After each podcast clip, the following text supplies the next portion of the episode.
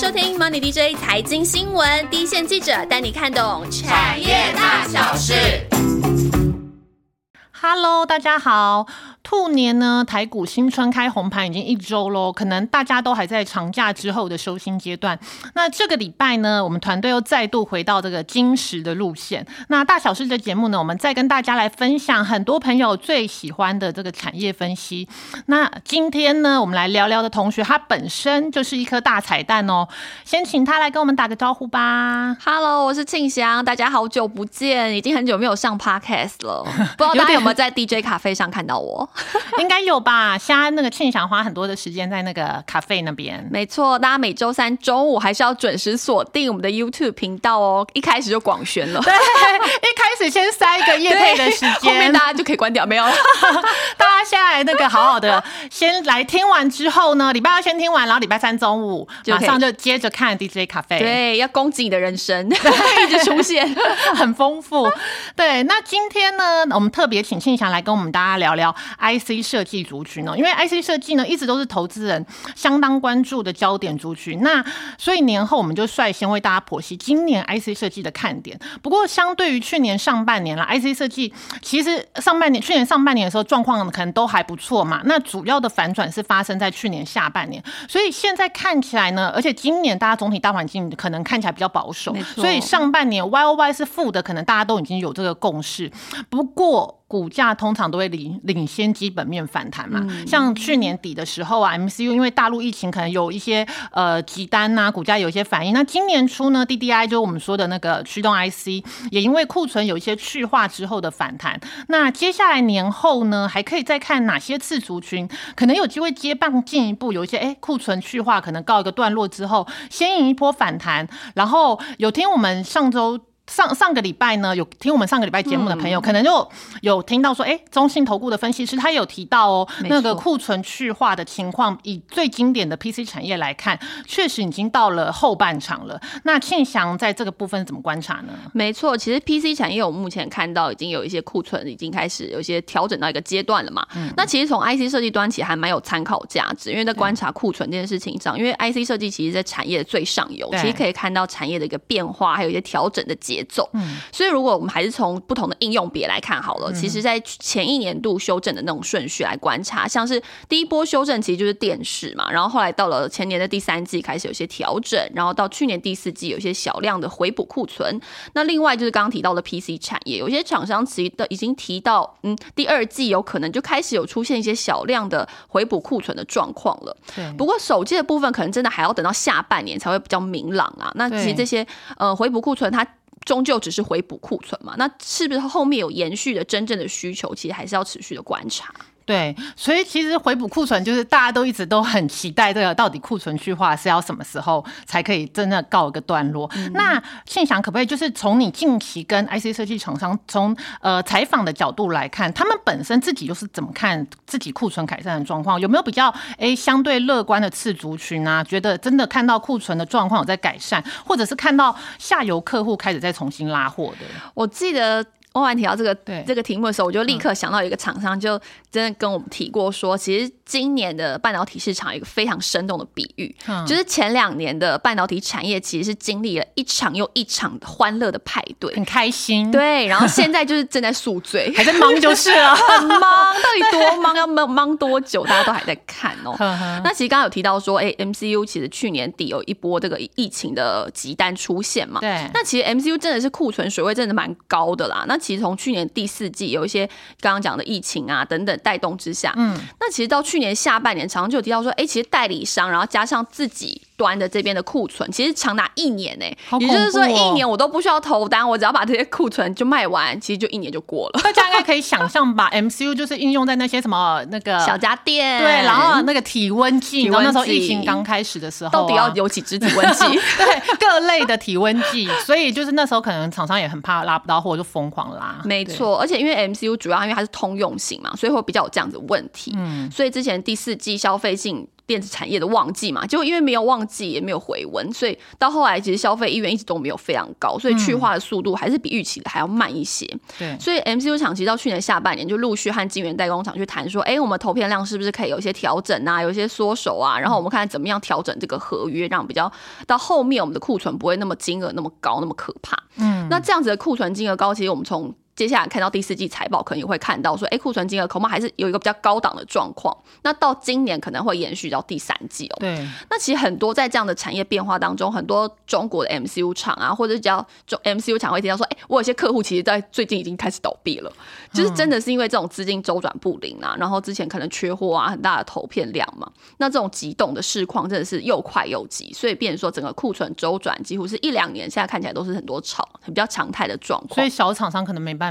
撑到现在，对对 对。那从刚刚提到说比较乐观的族群，其实第一季我们会看到 IC 设计应该就是一个低点啊。嗯。那第二季刚刚提到说有些 PC 相关的零组件有机会开始有些回补的库存的力道出现，然后第三季还是传统的旺季嘛，后续就会有真正需求力道开始出现了。对，所以其实我们现在这个时间点也刚好是一个很好的时间点来审视这个 IC 设计族群。像以时间上的脉络来看，年后通常我们自己啦，或者是法人，其实我们通常都会在这个时候开始。去追呃去年第四季的财报，就是去年全年的表现。那这个时候就会先有有一轮的审视，看看哎去年的财报有没有符合预期。那我们也可以看到说，像去年财报出来，我们就可以观察说，哎库存的消化状况到底是怎么样。然后再因为呢，刚好农历年呃。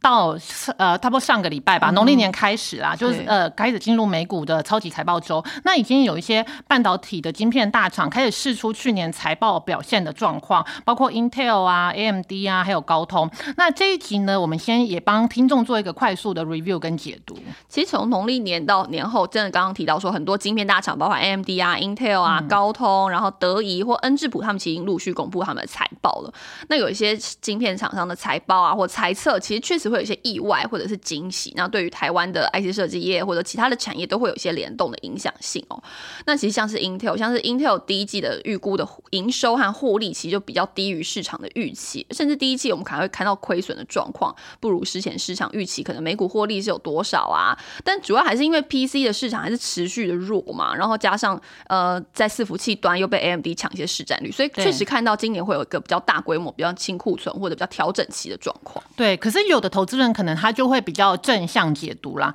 就觉得说啊，供应链做这种越严格的库存去化，就代表说越快可以看到这个库存调整完毕的时间到来。没错，那另外像是比较得意啊，它其实预估第一季的营收的范围是在四十一点七到四十五点三亿美元嘛。那分析师其实是预估比较中位数，这样四十四点一美元，还算是符合预期啦。没错，而且让。像是德仪的 CEO，其实他就提到说，哎，像公司的预期那样，除了汽车之外，其实终端市场需求都还是比较疲弱的。对，这好像也跟我们大家年后呃跑线追踪的看法都蛮一致的。像我自己在跑 PCB，就也是算是比较上游来看，好像很多厂商都试出说，哎，好像真的呃，今年看起来就真的是车用的状况是比较明确的，是会成长。那不知道在这边庆祥有没有一些补充？其实车用一直是 IC 设计也很想要去跨入的一个门槛呐，因为它其实比消费性电子的。这一块的晶片设计度还要更复杂，嗯，而且验证时间真的非常长，所以真的要愿意投入的厂商都是比较大的厂商，或者去跟别人合作，就是类似是这样两种类型。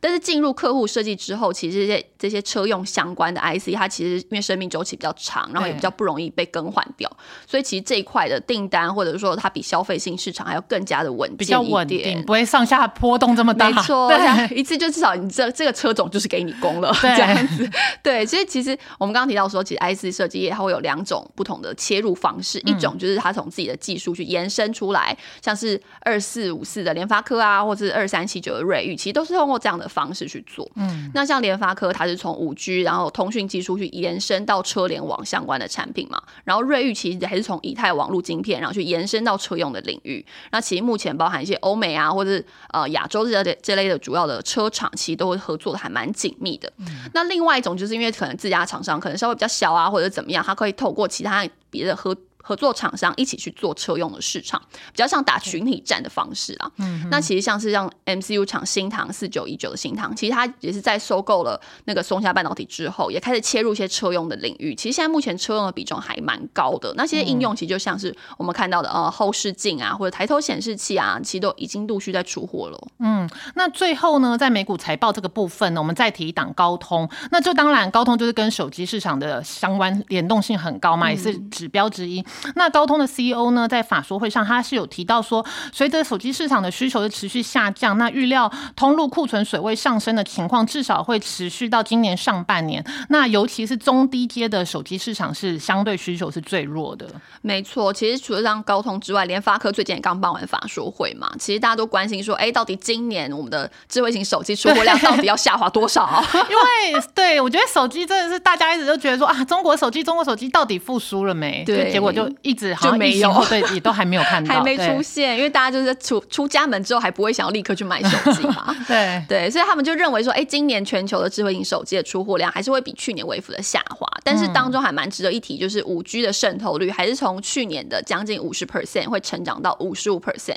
所以其实，在这种主流的五 G 手机推动之下，像是包含东南亚呀或者印度这类开始慢慢的往五 G 手机这边拉货。没错，那其实比较可以关注，是因为刚刚高通也提到说，其实中低阶的手机需求还是比较弱。那其实旗舰机手机会反而会是一个还蛮主要主推的目标。那其实像联发科，它从天玑九千系列从去年到现在，其实在一些中国的安卓手机旗舰机种当中，其实都是从包含前年它可能市占率是零，到去年已经成长到二十 percent。其实这种成长的幅度还蛮可以观察的。那我自己这边在跑 PCB 的经验呢，我这边的厂商其实他们最主要今年还是期待苹果的手机，可能是中国的智慧型手机，他们已经这几年已经失望太久了，就想说，哎，怎么都还没有拉货力道，所以就一直就觉得，呃，嗯，还是看下半年的苹果新机开案。那你这边呢？其实像 IC 设计业真的比较少在苹果的供应链里面啦，很多都是苹果自己自制的晶片，或者是美系晶片大厂。对，所以台厂其实还是比较 focus 在安卓手。手机这一块，所以安卓手机有没有回温，这真的是非常重要。现在看起来第一季就是没有，对，现在看起来好像大家都期待说，譬如说去年第四季大陆解封之后就会比较好一点，但是就我们刚刚讲的，就是好像真的还没有看，还没出现。不过听起来库存已经去化到一个还蛮好的状况，可能第二季有一些中低阶这边的安卓手机有可能开始出现比较回补库存的力道啦。嗯那大家还是比较期待说，哎，下半年通常都是手机品牌厂推旗舰机啊、高阶机这样子的时间点嘛。对，那。对于这种高阶新品的状，看看状况到底怎么样呢？其实像 IC 设计也就会提到说，哎，其实看起来品牌厂对于这些高阶机、旗舰机的看看的状况跟意愿，其实是相对比较正向的哦。嗯，因为毕竟从量的还看不到期待，所以看看值这一段，就是价格端看看会不会有机会往上增加。嗯，那这我们就提到几家手机相关的供应链了，像是呃。六七三二的身家电子，它其实就是做一些感测机、感测器相关的部分。那其实它这几年对于呃中国这边的高阶机的状况，其实渗透率都持续在提升。那看起来品牌党、品牌厂对于比较高感度、高效能的方案，其实都会带动这边感测器的 SP 是比较提升的状况哦。那另外，其实刚才提到说驱动 IC 这个部分，其实大家也会看到说，哎，其实旗舰机啊或者比较中高阶机种，都对于 OLED 面板的采用度也越来越高了嘛，解析度更好。对你都想说，哎，你手。手机要看得更清楚，没错，而且打开来，你会不会觉得那画质就不一样？就会感觉自自己好像看得比较清楚的感觉。所以，其实，在 OLED 面板这边的渗透率，大家都是蛮看好，说，哎，其实去年的手机渗透率大概四十八 percent，那今年有可能到五十 percent 以上嘛？那其实对 OLED 相关的零组件，就包含过去可能还是用呃 OLED 相关的驱动 IC，或升它升级到 OLED 的 TDDI，就是驱动加触控这样子的整合性的晶片，或甚至是在 A OLED 的屏下指纹辨识。这边部分的采用度也会比较提升一些。对，那你刚刚提到，譬如说 OLED 面板，那这个族群的话，谁会比较受惠呢？像刚刚提到的联用，其实他们就布局在 OLED 这边的产品还蛮早的，像 OLED 的 TDDI 啊这些，他们都是还蛮领先去做量产的动作。所以像联用或者是像敦泰，他们也是很锁定在手机市场嘛。那他们从过去的手机的品牌端也是陆续渗透率提升，然后到 OLED 这边也持续的布局。所以像联用跟敦泰，其实他们就在手机跟 OLED 相关领域都还蛮着力蛮。深刻的，嗯。那我综合一下我们访问美股分析师的看法。那在呃库存的观察的部分呢，我们可以从 PC 产业的财报显示上的库存金额，或是近期开始有一些法说会，譬如说笔电大厂啊、主机板厂商对于他们诶重启需求的一些看法，或者是我们可以从终端的部分来观察，譬如说大型的卖场或者是电商通路的库存状况，像是亚马逊啊或沃尔玛就可以来抓这个需求复苏的时间点。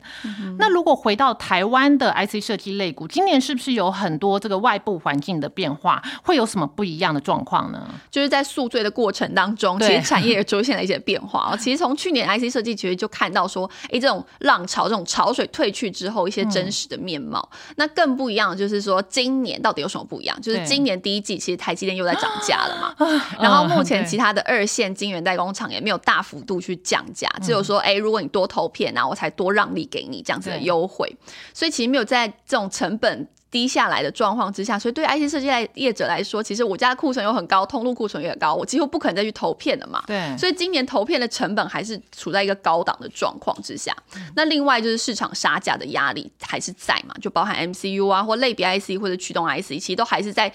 呃，跟客户不同的客户之间或不同的应用之间去做新一波的溢价，所以今年看起来 IC 设计的毛利率其实没有太多的期待啦。老实说，那其实，在这样的市况之下，我们对于我们会不会期待说，哎，那我们可以透过什么新产品去做一些产品优化呀，等等，这样还是可以观察。不过说真的，很多客户对于新开案还是比较保守，对于新的产品啊，采用度其实并不高。因为毕竟大环境、大消费景气还是算保守。没错，所以说，哎，我现在到底去又采用这么高阶的 IC，我到底还卖得出去吗？都会去这样想啦，所以还是要持续努力。不过还是比较好的事情，其实是在今年的大家的财务体制，其实其实看到更轻盈的哦。因为其实，在去年第四季，很多 IC 设计业的厂商，他们已经把库存去做一个提列，然后去认列一些，比方违约金啊等等之类的。所以比较坏的数字其实都放在去年了，所以今年其实整个财务体制会比较轻盈之下。很多比方说，我在跟金源代工厂长约已经解除之后，如果后续金源代工厂确实有一些调降的动作，其实对于成本啊，对于毛利率都会比较大的优势。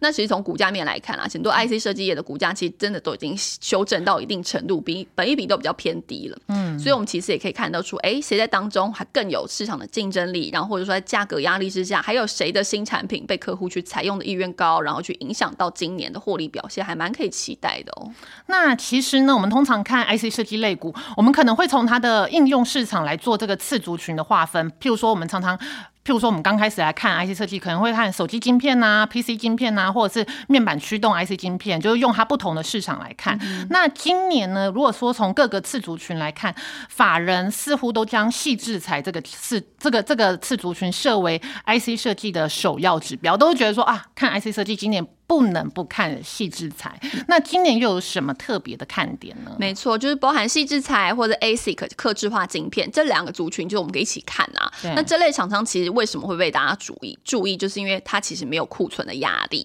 像是最近创业的法说，他就提到说，你们认为。库存数字这件事情，对于 IC 设计也可能是一个 dirty word，这是我们大家不想听到的数字。现在感觉是这个压力很大，你库存，你库存，然后大家就是被攻击到的感觉。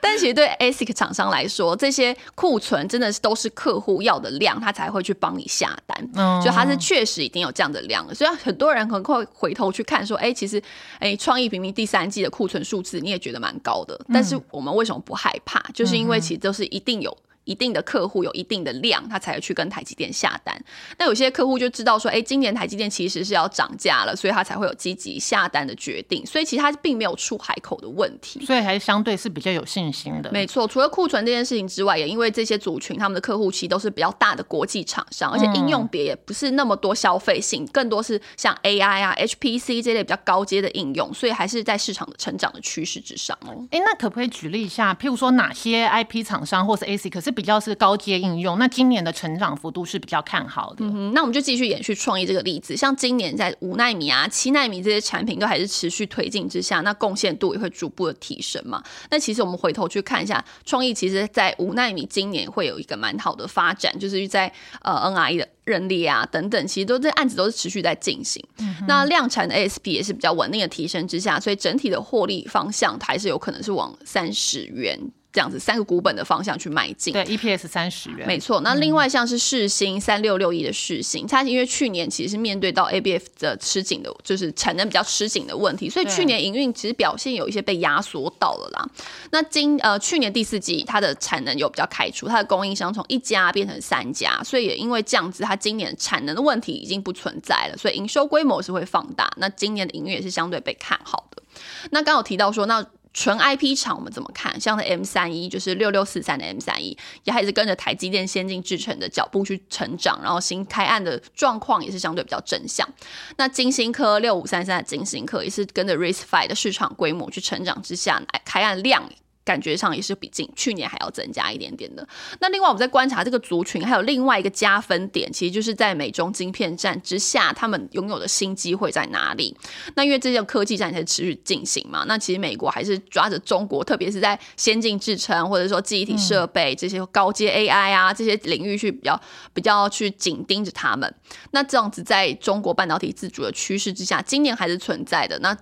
对台语厂来说，也会有些新的开案的机会。对，那你刚刚提到那个 RISC-V 嘛，那最近呢，又有一个很大的消息，就是 Intel 它终止 RISC 呃 RISC-V 的开发计划。那对这个 RISC-V 会有什么影响呢？其实这个计划大家都在想说，其实 Intel 其实应该是自己财务面跟策略面的考量，因为 RISC-V 的投入其实确实它确实是不同于像 X 八六或是 ARM 之外的架构嘛，所以其实它在研发投入上面，其实它是更很多的资源，没错，而且你可能没有立刻看到回收。的效果。如果说景气很好，我赚很多钱的的话，那还 OK。我就想说慢慢投资，或者说慢慢等，然后等市场起来，因为它其实就是一个不同生态系统的建立嘛。那其实像很多像是比方说 NVIDIA 或是 AMD，其实他们都在 RISC-V 这个基金会里面，然后也陆续推推出一些相关的镜片，所以大家其实都还蛮看好 RISC-V 这一块的成长性。对它其实是需要一点时间呐。对。那其实像呃，不然刚刚讲说，其实到 RISC-V 到底这个市场规模到底有多大？其实大家都很看好说。其实让中国被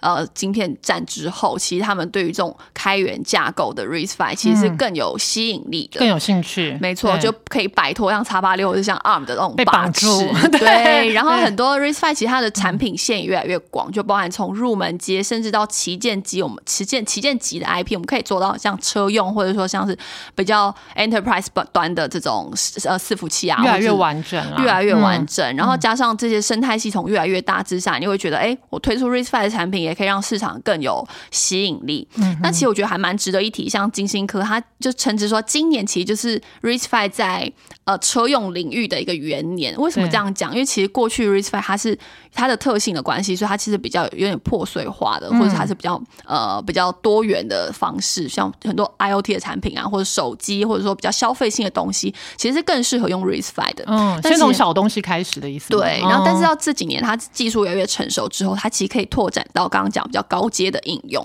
所以甚至像车用的东西，其实它也可以开始去做了，这是还蛮值得、蛮值得去关注的一个点哦。那其实为什么我会这样讲？因为金星科它也完成很多车柜的认证，那就包含比方在车用这些雷达呀，或者说车内我们看到一些显示啊、触控啊这些东西，其实。虽然看起来很简单，它其实都要透过车柜的认证。嗯，那这些东西也是金星科开始去做着力布局的一个方向啦。嗯，对，所以看起来这个部分的 RISC-V 的贡献度也好，或者说贡献在车用领域这个部分还蛮值得观察的。所以它在这部分还是会继续成长。没错，而且像金星科，它已经跟之前像已经 announce，就是它跟瑞萨已经有一些相关的。方案开始走，所以像那时候大家就问说：“哎，瑞萨为什么会开始去做像 RISC-V 这样子的产品的开发？”其实那时候瑞萨的人就跟我们讲说：“其实真正的是一种呃。”因为如果特性都差不多，然后其实让这种晶片战比较升温的状况之下，我们去做一些分散意识，呃，分散风险的意识啊，或者说不多元的